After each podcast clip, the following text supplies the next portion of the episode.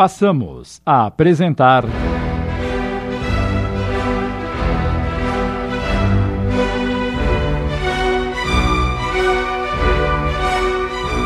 Corações em Conflito. Obra de Leon Tolstói, psicografada por Célia Xavier de Camargo. Adaptação de Sidney Carbone.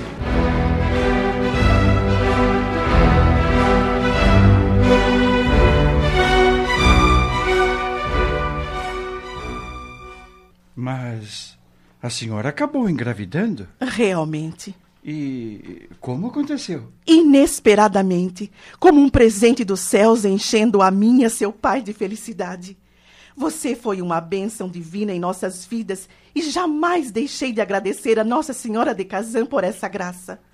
Você cresceu forte e sadio como desejávamos.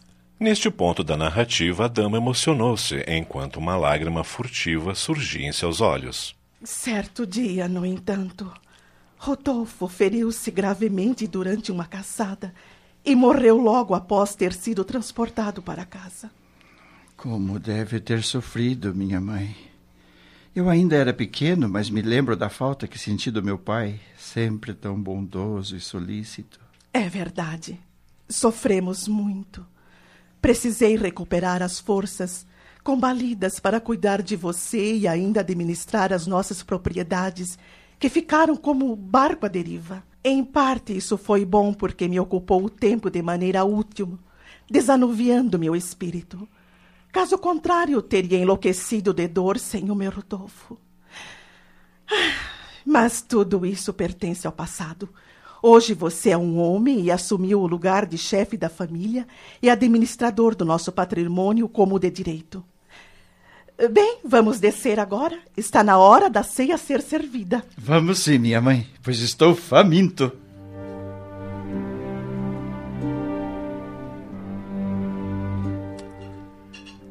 Enquanto ceavam, trocavam ideias.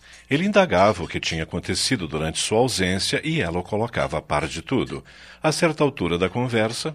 Agora, me conte como foi a sua viagem, meu filho. Foi boa, apesar dos contratempos. Contratempos? Algum problema com nossos empregados? Não, com eles está tudo bem.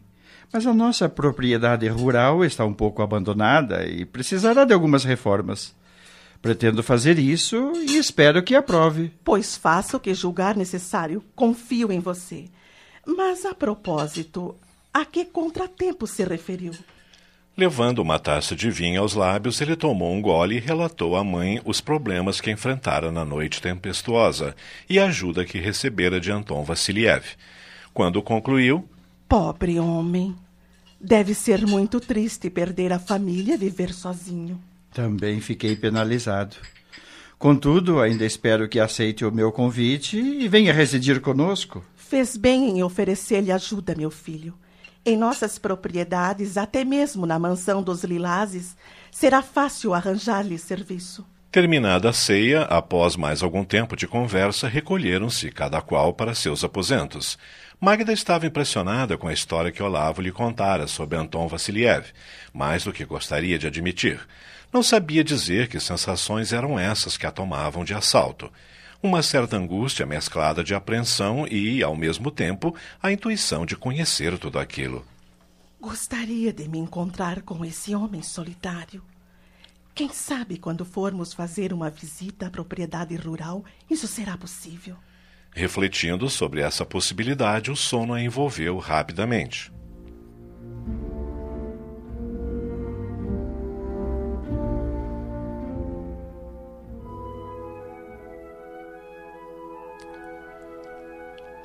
Despertou no dia seguinte com a impressão de ter tido uma noite cheia de sonhos em que encontrara muitas pessoas, inclusive o homem solitário.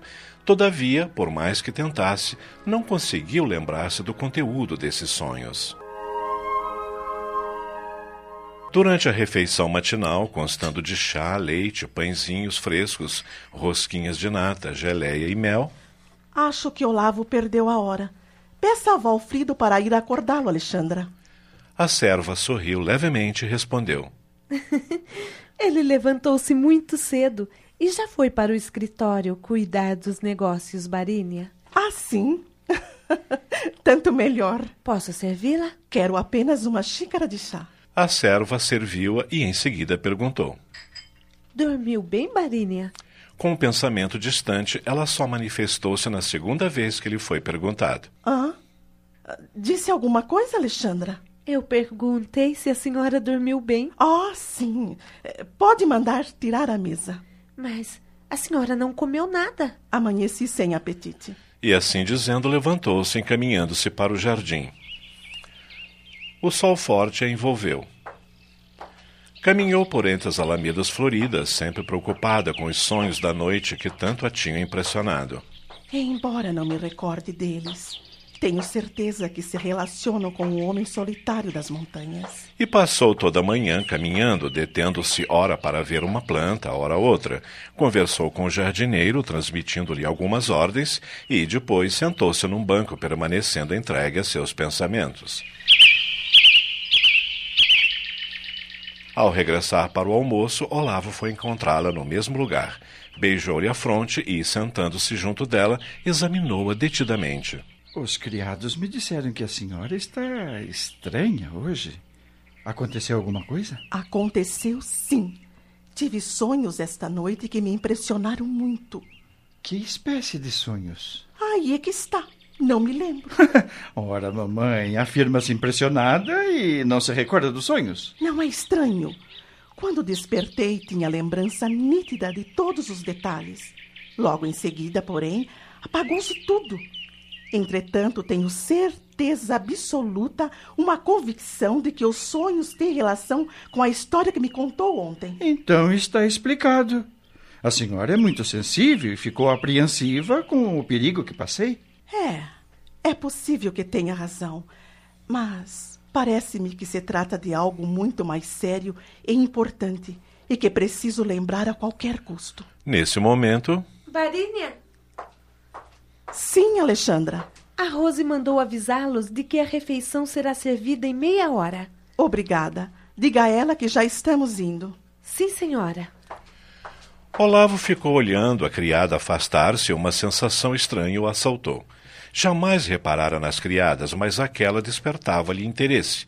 Tratava-se de uma bela jovem, cabelos cor de trigo maduro, emoldurando-lhe o rosto perfeito, pele acetinada com tonalidade dourada pelos raios do sol, refletindo saúde e energia. Seu porte era esbelto e flexível e os gestos delicados. Ele pensou. Interessante. E lembrou-se, justo nesse momento, de ter sonhado com ela à noite. Esboçou um sorriso e perguntou-se: Será possível? Nada disse porque sua mãe nunca admitiria brincadeiras com as criadas da casa. Era preciso manter sempre ambiente de respeito e dignidade. E então, distinto cavalheiro, vamos almoçar? Sim, mamãe, vamos. Ofereceu o braço à dama e encaminharam-se para o salão de refeições.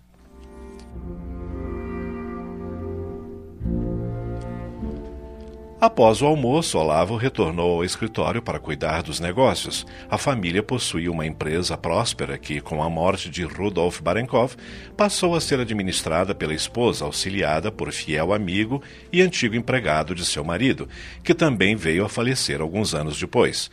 Com o tempo, a administração de todos os bens passou para Olavo, inclusive a empresa, que prosperara bastante. O escritório de exportação surgira da necessidade de colocar no mercado a colheita de grãos, aveia, cevada, centeio e trigo. Ao voltar da guerra, Olavo dedicou-se a aumentar as plantações. Como grande produtor, ele encontrava dificuldades para vender toda a produção no mercado interno. Os preços eram geralmente baixos e não compensavam os custos de produção e manutenção. Conversando com outros proprietários, detectou o mesmo problema. Depois de muito pensar, a exportação surgiu como uma solução para o impasse, visto que, no mercado internacional, os preços estavam elevados. Dessa forma, surgiu a empresa de exportação, que, com o tempo, estendeu suas atividades, beneficiando muitos produtores. Encaminhou-se Olavo para os escritórios da empresa, que ficavam localizados numa rua menos movimentada. Trabalhou a tarde inteira, despachando correspondências, vistoriando as toneladas de grãos estocados, tomando decisões. No final da tarde, com a cabeça cansada, resolveu dispensar a carruagem e caminhar a pé até sua casa. Andou algumas quadras e, ao passar por um terreno baldio, viu ao longe um acampamento cigano. Ao mesmo tempo, ouviu uma voz monótona que dizia: Uma esmola, paizinho?